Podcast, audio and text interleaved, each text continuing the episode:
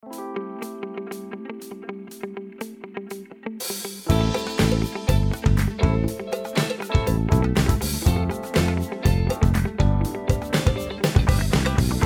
und herzlich willkommen zu einer neuen Folge inklusive Pferd.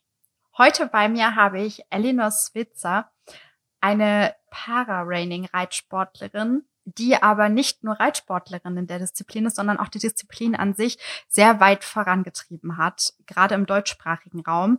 Und von ihren Freunden wird sie Wonder Woman on Horseback genannt. Ich freue mich, dass ich sie heute bei mir habe. Hallo Elinor. Hallo Marie. Bei uns im Podcast ist es ja so, wir steigen immer mit so einem kleinen Spiel ein und zwar sind das so beende den Satz Fragen. Ich würde einfach mal loslegen und äh, du vervollständigst einfach den Satz. Gerne. Mein Handicap ist für mich immer ein Ansporn gewesen. Am wichtigsten ist für mich, dass die Besitzer, die mir ihre Pferde zur Verfügung stellen, ähm, glücklich sind mit der Art, wie ich ihr Pferd reite. Einmal im Leben möchte ich gerne in der Ostbayernhalle in Kreuth eine Raining oder beziehungsweise eine Para-Raining reiten. Das Leben ist zu kurz, um um billigen Sekt zu trinken. Meine größte Stärke ist, dass ich niemals aufgebe und dass ich immer versuche, in allem das Positive zu finden. Sehr gut. Gerade der letzte Satz, der äh, beschreibt dich ja auch sehr gut. Darauf kommen wir später nochmal zu sprechen. Aber vorerst würde ich gerne erstmal wissen, was genau ist denn deine Diagnose beziehungsweise dein Abenteuerdiagnose? Kannst du uns darüber ein bisschen was erzählen? Ui, das ist schon ziemlich lange im Machen. Ähm, das fing an mit einer Muskelschwäche während des Studiums, aber so der große Knall kam, als ich mit 25 Jahren sehr schweren Schlaganfall hatte, sehr plötzlich. Und ähm, das ist auch das, was dazu geführt hat, dass ich quasi ähm, mein Leben komplett auf den Kopf stellen musste. Also ich war erstmal im Rollstuhl, musste wieder laufen lernen und habe dann auch ähm, nachdem ich wieder laufen konnte, überlegt, dass ich sehr gerne wieder reiten würde. Ich bin als Jugendliche im normalen Reitunterricht in der Reitschule gewesen und habe dann aber nach dem Schlaganfall für mich selber beschlossen, dass wohl Westernreiten für mich das Richtige wäre. Ich war nach dem Schlaganfall links sehr stark ähm, eingeschränkt durch Schwäche und Koordinationsstörungen. Ich habe Gleichgewichtsprobleme. Ja, und damals war uns auch immer noch nicht wirklich klar, woher der Schlaganfall kam. Und dann habe ich immer mehr gesundheitliche Probleme im Laufe der Jahre entwickelt. Und nach 23 Jahren habe ich dann tatsächlich letztes Jahr endlich die Diagnose systemischer Lupus erythematodes gekriegt, was wohl auch den Schlaganfall und ähm, diverse andere Probleme erklärt. Das hat sehr, sehr viel Eigeninitiative und Kontaktsuche zu Experten von meiner Seite gebraucht und war doch etwas, was leider mein Leben ziemlich stark geprägt hat in den letzten ähm, ja, zwei Jahrzehnten fast, ja. Okay, das ist natürlich eine sehr langwierige Geschichte und vor allem, dass da auch immer mehr und immer mehr kam.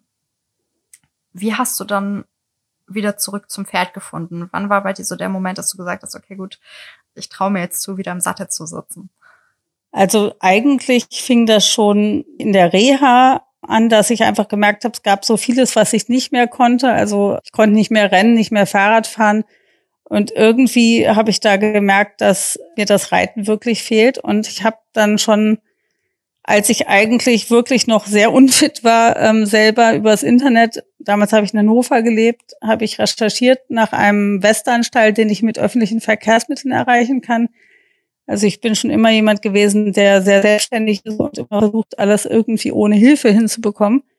Naja, und dann bin ich tatsächlich mit der S-Bahn raus bis zur Endhaltestelle und dann noch mit dem Bus und dann noch zehn Minuten gelaufen, was für mich damals schon ein Marathon war. Ja. Und das war bei einer Privatfamilie, die haben mich dann ähm, anfangs auf ihrem viereinhalbjährigen Hengst sogar ähm, unterrichtet. Und das war einfach ganz toll. Ich habe einfach beim ersten Telefonat gesagt, ich weiß gar nicht, ob ich überhaupt auf dem Pferd draufkomme. Ich möchte es einfach probieren. Das war auch kein Therapiestall oder sonstiges. Die haben dann mir geholfen, über eine Picknickbank äh, aufs Pferd zu steigen. Und da bin ich dann ähm, ja die ersten vier Jahre ungefähr Western geritten.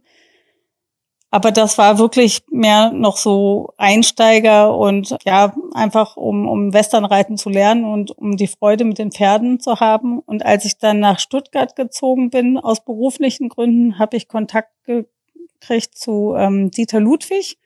der damals die Reittherapie in der Diakonie bei Stuttgart geleitet hat. Der Sohn von Dieter Ludwig ist sehr bekannt, das ist Grisha Ludwig, der ist äh, Vize-Weltmeister und schon sehr erfolgreich immer wieder mit der deutschen Mannschaft im Reining international unterwegs. Und ähm, dort habe ich dann zum ersten Mal Kontakt zur Sportart Reining gehabt. Da gab es dann 2006 auch die ersten Bestrebungen, Sichtungen für Westernreiter mit Behinderung in Deutschland zu organisieren. Und da war ich dann quasi ähm, ja entflammt und von da an habe ich mich ähm, in das Thema Westernreiten mit Behinderung und Organisation von Kursen und Turnieren und so weiter in Deutschland ähm, reingehängt und habe dann als 2014 in den USA die ersten Bestrebungen dazu waren, Para-Raining ähm, zu veranstalten, habe ich dann gesagt, das müssen wir in Deutschland auch machen. Und seither bin ich da ja schon die treibende Kraft und habe auch Mannschaften organisiert, die ich dann auch selber als Teilnehmer begleitet habe genau. verschiedenen internationalen Turnieren. So kamst du ja dann auch im November 2018 zu euer Mannschaftsgold bei der Weltmeisterschaft. Ja, das war natürlich das Highlight. Da habe ich selber eigentlich nicht mitgerechnet, dass wir das schaffen. Andererseits war es meines Erachtens auch absolut verdient, weil wir uns wirklich in den fünf Jahren davor in Deutschland so ins Zeug gelegt haben und ähm, alle auch sehr viel auf uns genommen haben. Ja, auch die Unterstützung durch äh, eine Freundin, die dann als Mannschaftschefin mitgekommen ist, das war, glaube ich, dann der entscheidende Faktor, dass ich ja. dann auch mal ein bisschen Hilfe angenommen habe und nicht versucht habe, alles ganz alleine zu regeln. ja, das wäre ja, glaube ich, auch ein bisschen viel als Teilnehmer und dann noch als organisatorische Kraft dem beizuwohnen. Das wäre, glaube ich, ein bisschen viel für einen Menschen, oder?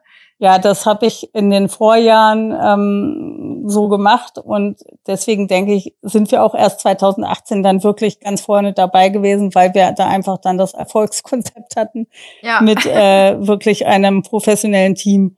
Das ja. darf man nicht vergessen. Das ist wirklich sehr wichtig, dass das Team an sich zusammenhält. Ich würde ganz gerne noch mal am Anfang deiner Geschichte äh, eingerätschen mit einer Frage und zwar, wieso Westernreiten? Ich denke, Westernreiten war naheliegend, weil ich ähm, gebürtige Amerikanerin bin und aufgrund meiner Familiengeschichte vielleicht auch dazu einen Bezug habe, weil meine Mutter in Kalifornien aufgewachsen ist und mein Großvater immer Pferde hatte. Ja, und dann war es einfach so, dass ich nach dem Schlaganfall linksseitig halt sehr schwach war und gedacht habe, dass ich nur einhändig reiten könnte. Und da bot sich dann natürlich die einhändige Westernreitweise an, mhm. Die ja aus der Arbeit der Cowboys sich entwickelt hat. Mittlerweile reite ich natürlich Pferde durchaus auch zweihändig, aber ich muss immer ein bisschen aufpassen, dass der linke Arm nicht so viel Bewegung hat und ich dem Pferd dann nicht im Maul irgendwie ähm, rumzupple. Mhm. Also es ist immer noch äh, deutlich sichtbar, dass ich da eine Einschränkung habe, aber es ist im Vergleich zu nach der Zeit direkt nach dem Schlaganfall natürlich jetzt deutlich besser.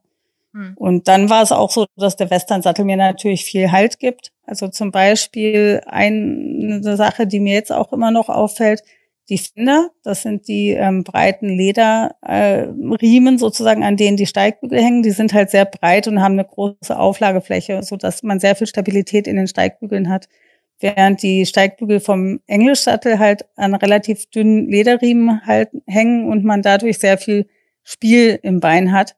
Jetzt habe ich tatsächlich ein paar Mal Longenstunde in einem Englischsattel gehabt und festgestellt, dass das für mich halt doch ein ziemlich großes Problem ist.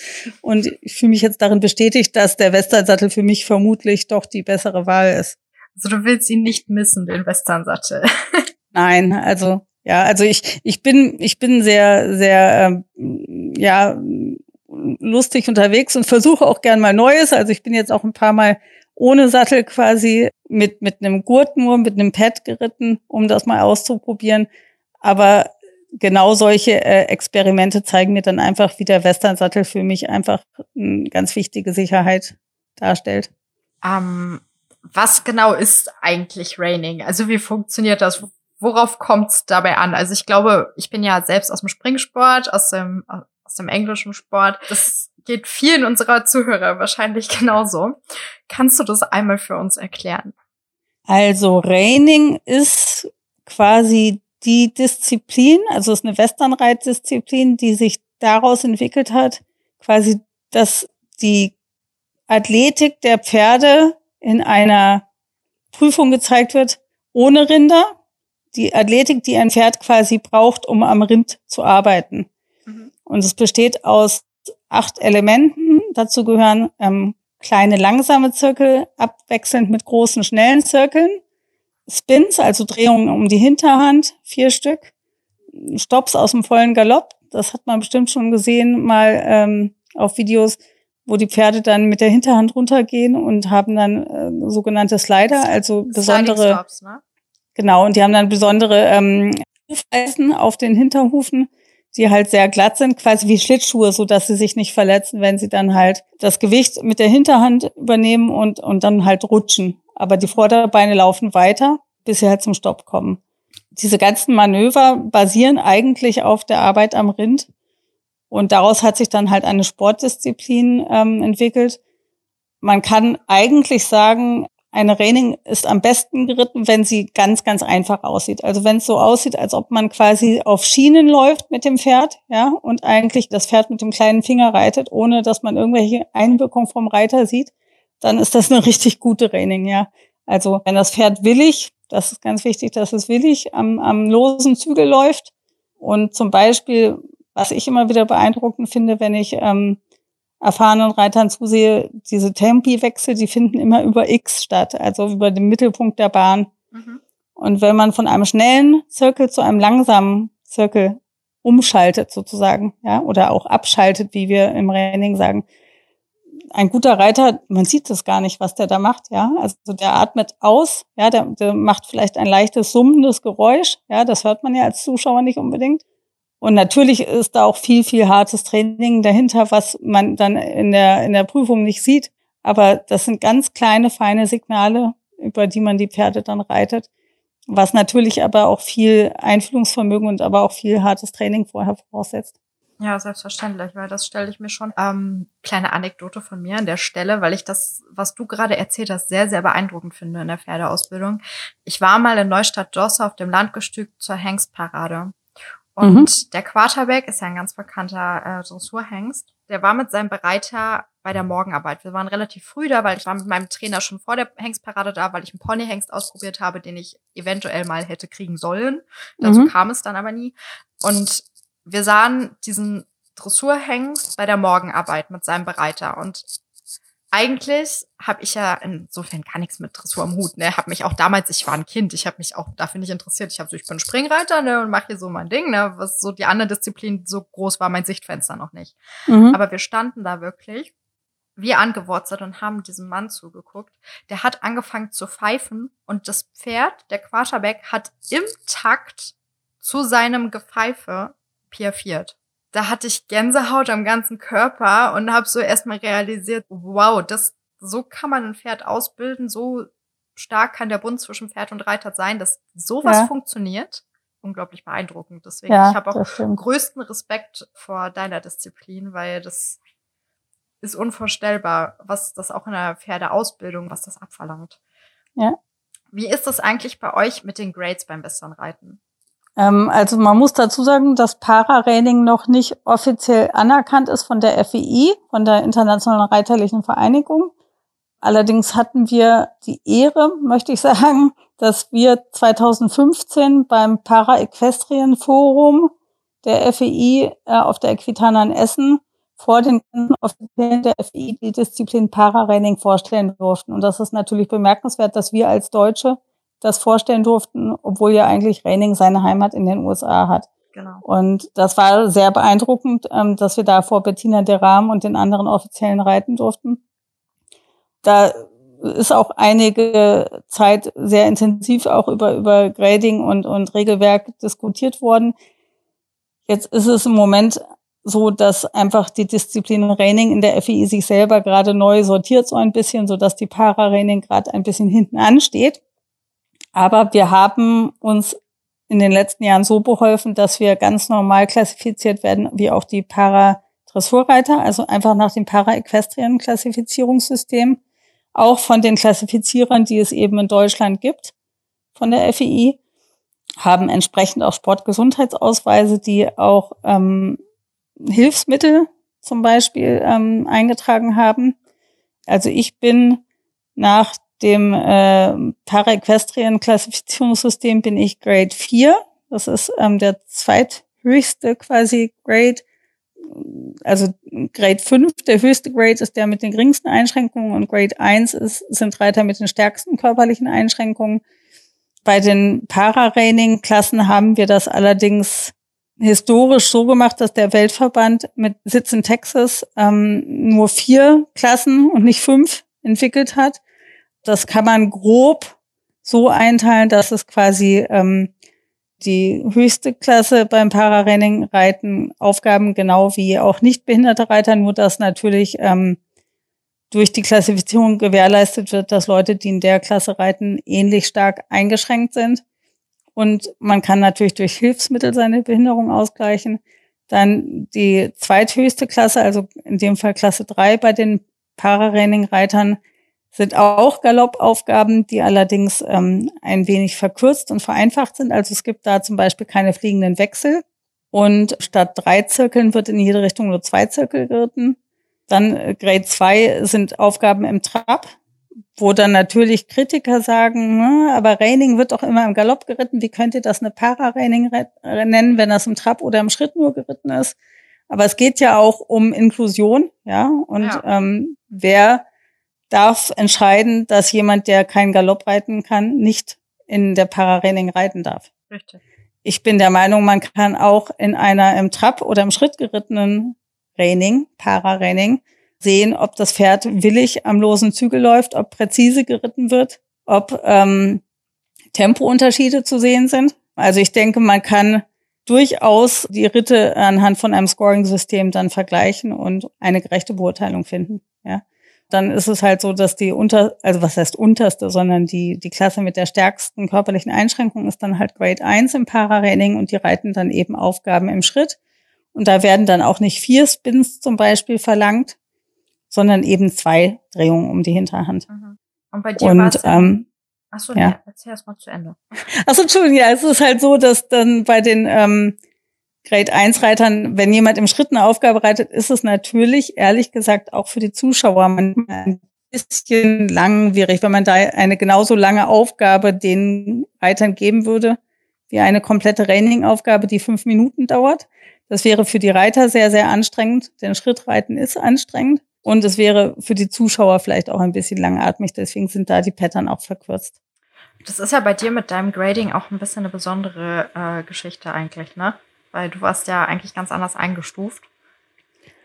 Ja, also ich habe, als ich angefangen habe mit Pararaining, also als ich, also man muss dazu sagen, ich hatte 2013 die ersten Para-Raining-Demonstrationswettbewerbe in den USA bei der World Show der American Quarter Horses in Oklahoma City online gesehen und saß mit meinem Handy vorm Computer und filmte diese Ritte ab. Und das hat mich dann dazu bewogen, in Deutschland die entsprechenden Verantwortlichen zu kontaktieren und zu sagen, sowas müssen wir in Deutschland auf die Beine stellen. Und dann habe ich auch beschlossen, okay, ich sorge dafür, dass die mich für die Demonstrationswettbewerbe im kommenden Jahr in Oklahoma City einladen.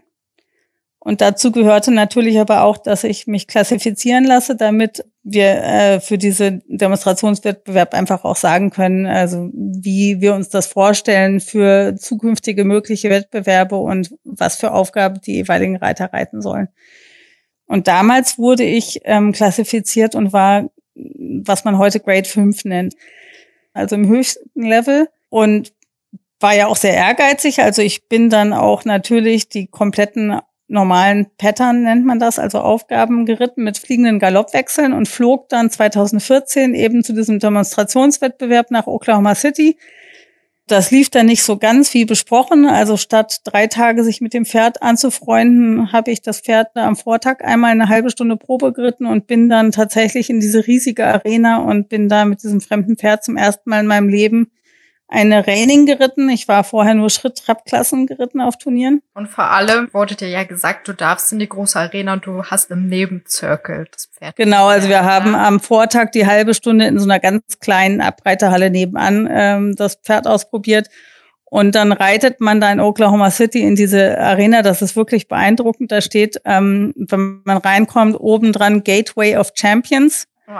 Und dann wird vorher noch die Nationalhymne gespielt, bevor die Klasse beginnt. Ja, und ja, also das, da geht einem schon, da geht einem schon wirklich die Pumpe, ja. Als Leistungssportler gerade, da stehen mir gerade alle Haare hoch. Ja, also das war schon was sehr Besonderes, genau. Also da bin ich dann halt zum ersten Mal in meinem Leben eine Raining geritten mit fliegenden Wechseln und allem. Muss allerdings sagen, dass meine Stops katastrophal waren, weil ich einfach keine Erfahrung hatte, wie man ein Raining-Pferd zu einem Stopp reitet. Aber da muss man auch sagen, Hut ab, auch vor diesen Raining-Pferden. Das war einfach so gut ausgebildet, ja, dass man da einen unerfahrenen Reiter draufsetzen kann, der, und ich war, bin sicher, das Pferd wusste ziemlich schnell, dass meine linke Seite meine schlechte Seite ist und hat trotzdem mitgemacht. Also es war schon toll. Also es war ein, ein Wallach, den der Trainer mir von einem seiner Kunden quasi geliehen hatte. Was auch toll war, da waren zufällig dann auch deutsche Zuschauer da bei dieser World Show in Oklahoma City und hatten mitbekommen, dass ich aus Deutschland bin und haben dann für mich ganz toll auch angefeuert. Das war wirklich unvergesslich. Ja, und dann bin ich zwei Jahre später tatsächlich mit einer Mannschaft wieder dort zu der ersten Weltmeisterschaft der World Pararaining, auch im Rahmen dieser World Show in Oklahoma City 2016 angereist und bin wieder ähm, ein, ein volles Raining-Pattern geritten. Und während ich da ritt, hat ein Trainer aus Österreich beim Mannschaftschef der Österreicher in Oklahoma City angerufen und meinte, warum reitet denn die Deutsche in der höchsten Wettkampfklasse? Die ist doch viel stärker eingeschränkt als die anderen in der Klasse. Und da habe ich zum ersten Mal gemerkt, dass ich vielleicht manchmal einfach selber ein bisschen zu streng mit mir bin oder zu viel von mir selber verlange.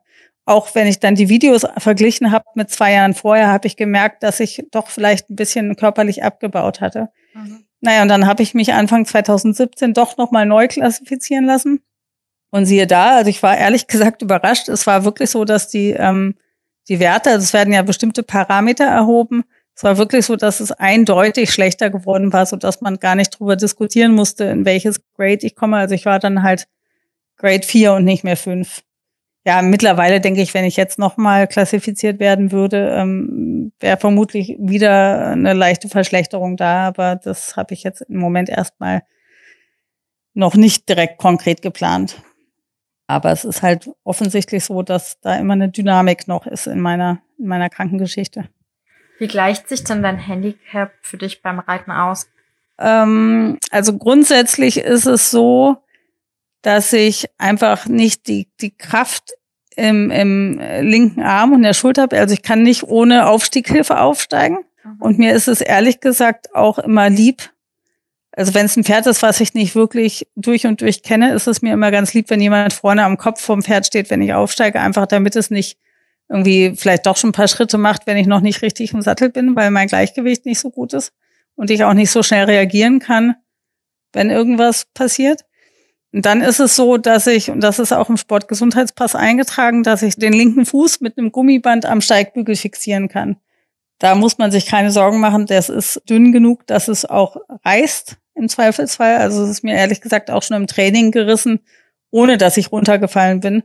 Und ich war dann hinterher eigentlich ganz stolz, dass ich die Galoppaufgaben alle zu Ende geritten war ohne Gummi aber ähm, das Gummi sorgt. Sagen, wie oft verwendest du dein Gummi, so wie, so wie ich dich bis jetzt erlebt habe? Ähm, tatsächlich jetzt wirklich immer im Training. Nein, jetzt wirklich. wirklich ja, okay. tatsächlich. Aber da musste ich auch durch eine harte Schule gehen. Denn 2016, als ich das zweite Mal in Oklahoma City geritten bin, ja. habe ich tatsächlich groß ähm, mich äh, überschätzt. Ja, da war ich nämlich auch im Training öfter ohne Gummi geritten und habe gedacht, oh, es geht ja. Und bin dann ausgerechnet in dem Mannschaftswettbewerb. Ja, und das sollte man wirklich niemals tun. Wenn man für die Mannschaft reitet, sollte man schon eigentlich ein bisschen auf Sicherheit gehen. Also jedenfalls bin ich in diesem Mannschaftswettbewerb ohne Gummi am Fuß reingegangen. Und dann ist mir das Pferd im, im Spin, also in dieser Hinterhandrehung, quasi eingefroren. Also die, die Flüssigkeit war dann weg und ich musste mit links einmal ein bisschen hinlang, ja, um ihn wieder in Gang zu kriegen und habe dabei quasi den Steigbügel fast verloren. Hab's aber vor lauter Adrenalin alles gar nicht so gemerkt und dann ging's nach dieser Drehung in einen Linkszirkel im schnellen Galopp Und dann wären noch ähm, zwei Galoppwechsel gekommen und dann noch die Stops. Und auf dem ersten Viertel von diesem schnellen Galoppzirkel merkte ich, dass ich den linken Bügel fast komplett verloren hatte. Und vor meinem inneren Auge spielte sich so ein Film ab. Oh nein, ja, jetzt kommen noch die fliegenden Wechsel und die Stops und ich falle runter und das Ganze wird live übertragen im Internet mit Video. Und jetzt falle ich hier in dieser Arena runter und wie schrecklich und überhaupt. Dann habe ich eine Entscheidung getroffen, die im Endeffekt, denke ich, absolut richtig war. Ich habe nach dem Viertelzirkel vom Galopp zum Schritt durchpariert, habe den linken Bügel mir wieder geangelt, also wirklich nur mit dem Fuß, also ohne mit der Hand nachzuhelfen, weil das ist ähm, laut Regelwerk auch nicht erlaubt, dass man irgendwie Ausrüstungsgegenstände ähm, berührt mit der Hand. Mhm. Und bin innerhalb von einem Viertelzirkel wieder im Galopp gewesen. Und es ist halt so, dass man, es gibt halt Punktabzug, ja, also das nennt man dann einen Break of Gate, also eine Unterbrechung der Gangart, ja. Und wenn es weniger als ein Viertelzirkel ist, ich weiß jetzt nicht mehr auswendig, wie viele Punkte es ist, aber da gibt es dann Strafpunkte für. Und wenn es halt mehr gewesen wäre, dann hätte ich quasi die Aufgabe nicht erfüllt und hätte halt eine, eine Null insgesamt gekriegt, eine Nichtwertung. Ja. Aber so wie ich es gemacht habe, habe ich immerhin noch eine Wertung gekriegt am Schluss. Und ich habe dann auch die Aufgabe zu Ende geritten. Aber daraus lernt man halt, man sollte nicht übermütig werden. Ja, wenn man ein Hilfsmittel benutzen darf, sollte man es vielleicht auch tun. Und ähm, seither benutze ich es eigentlich wirklich immer. Es gibt mir einfach mehr Sicherheit, ähm, weil ich sonst einfach äh, im Galopp mein Sitz oft sehr unruhig ist und ehrlich gesagt habe ich viele liebe Pferde, die ich reite, die wirklich auch so rücksichtsvoll sind, die dann aus dem Galopp durchparieren zum Schritt, weil sie merken, dass ich da oben wackele. Und das ist ja wirklich sehr nett von den Pferden. Aber ich möchte verdammt noch mal weiter galoppieren, ja. Und das ist dann äh, manchmal auch, also ja, macht mich nicht unbedingt glücklich, wenn das Pferd dann in den Schritt geht, obwohl es ja eigentlich eine tolle Eigenschaft von dem Pferd ist. Ja, ja. Okay. Aber ähm, deswegen, also ich, ich trage das Gummi, damit ich halt auch meine, meine Aufgaben, die ich reiten will, halt auch durchziehen kann, ja. Ja, wir hatten ja auch ein sehr, sehr intensives Vorgespräch schon gehabt. Ich habe dich immer als sehr positiven Menschen erlebt. Also ich habe anderthalb Stunden mit dir gesprochen und bin aus dem Gespräch gegangen und dachte, ich kann jetzt die Welt erobern. das ist so das Gefühl, was du mir vermittelt hast. in anderthalb Stunden. Ja. Und was mich da ganz brennend interessiert ist, also weil du ja auch wirklich mit diesem, wir machen Paare Raining groß in Deutschland. Ne? Wir, wir möchten eine Weltmeisterschaft, wir möchten, dass es bei der FIA ja. anerkannt ist. Dies, das und jenes. Und dann warst du ja lange beim DOKR aktiv, auch in einer sehr guten Position, was das angeht. Ja, also ich bin sogar immer noch, ah, ähm, immer noch okay, ich bin immer noch ähm, vorläufige Repräsentantin, weil wir halt keine anerkannte Disziplin sind. Ja. Aber deswegen ist es ein sehr langer Titel. Also vorläufige Repräsentantin für Para-Raining im Para-Equestrien-Beirat des Deutschen Olympiadekomitees für Reiterei. Schöne Signatur für genau. eine Mail zum Beispiel. Langer Titel. Ja. Genau. Da halt auch noch tätig und ich habe so das Gefühl, du lässt dich einfach von nichts aufhalten. So, woher nimmst du diese Energie? Woher nimmst du dieses Positive? Wie machst du das? Ich kann es nicht wirklich erklären, ähm, aber es war einfach immer so, dass ich das Aufgeben einfach keine Alternative darstellte, auch so nach dem Schlaganfall. Also ich denke, ich bin sehr, sehr selbstständig auch von meinen Eltern erzogen worden, ja. Und auch schon als Kind wurde von mir relativ viel erwartet an Selbstständigkeit. Aber ich war auch immer schon ein sehr fröhliches Kind und, und bin auch immer auf andere Menschen zugegangen.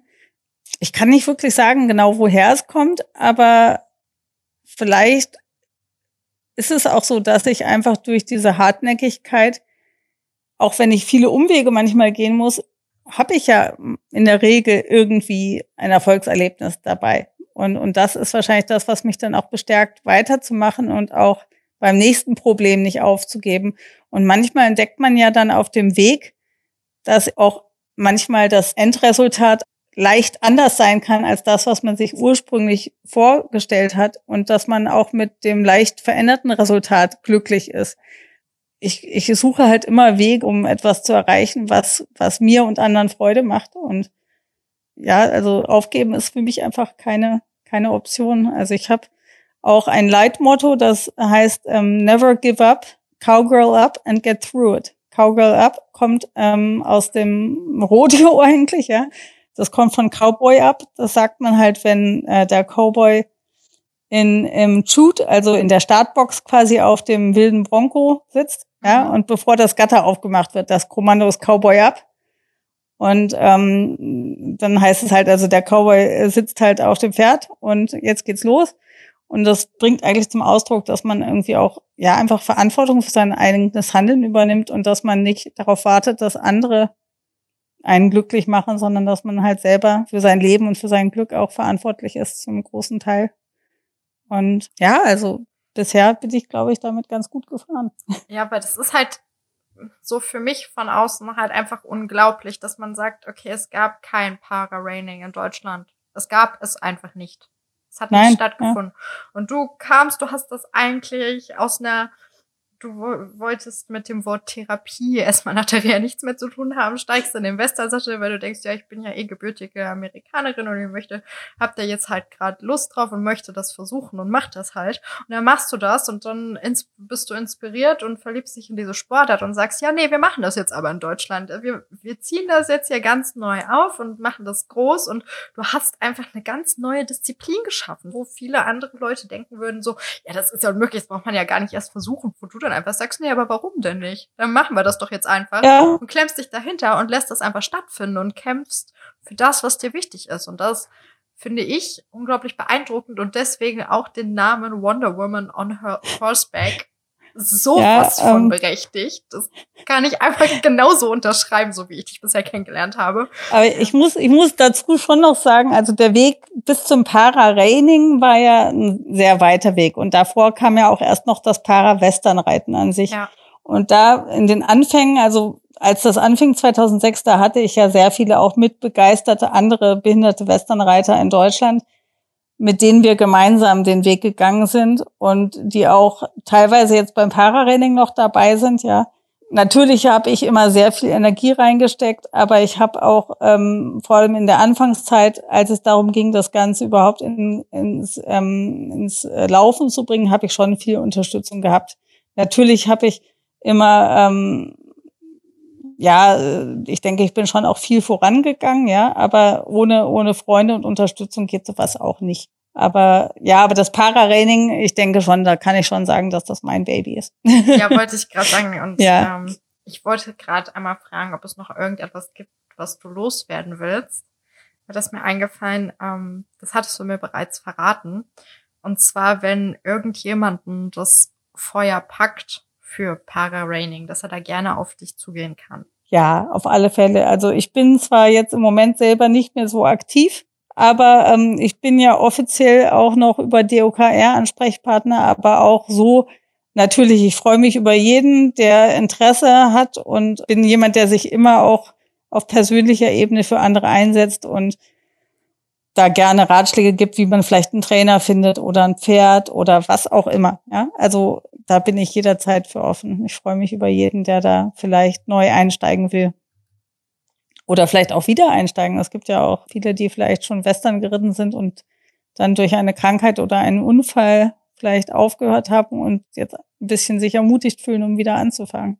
Ja, wie können die Leute dich dann am besten kontaktieren? Das einfachste ist, glaube ich, über die ähm, Seite vom Deutschen Kuratorium für therapeutisches Reiten zu gehen, weil da unter der Kategorie Sport Pararaining aufgeführt ist. Da stehen schon mal alle wichtigen Punkte und meine E-Mail-Adresse ist dort zu finden. Ansonsten bin ich auch über Facebook äh, unter meinem Namen äh, aufzufinden. Genau, das werden wir auch alles noch in unserem Blogartikel und in der Beschreibung des Podcasts auch nochmal verlinken, damit Leute, die das jetzt hier hören und von dem Feuer gepackt sind, sich auch bei dir melden können. Ja, das ähm, würde mich freuen. Das, das denke ich auch, dass das ich ja, denke auch, dass du vielen Leuten da draußen sehr viel Mut machst, gerade mit deiner Geschichte, die ja wirklich ja. sehr äh, sonderbar ist. Gut, dann war's das eigentlich auch schon von uns heute. Für alle da draußen, ich hoffe, euch hat das Gespräch mit Elinor gefallen und hat euch auch ein bisschen inspiriert, den Weg zu gehen, auch wenn er nicht immer einfach ist. Wenn ihr möchtet, könnt ihr gerne den Podcast abonnieren und uns eine Bewertung dalassen, damit wir wissen, was wir besser machen können. Oder ähm, was wir halt vielleicht auch schon ganz gut machen. Äh, wir sind auf jeden Fall gespannt auf euer Feedback. ansonsten könnt ihr uns auch auf Social Media finden unter unserem ähm, Instagram-Namen inklusive Pferd. Und falls ihr selbst eine Geschichte zu erzählen habt oder jemanden kennt, den wir mal zum Podcast einladen sollten, dann meldet euch auf jeden Fall bei uns und gebt uns Tipps. Wir sind ständig auf der Suche und äh, freuen uns, von euch zu hören. Tschüss und bis zum nächsten Mal.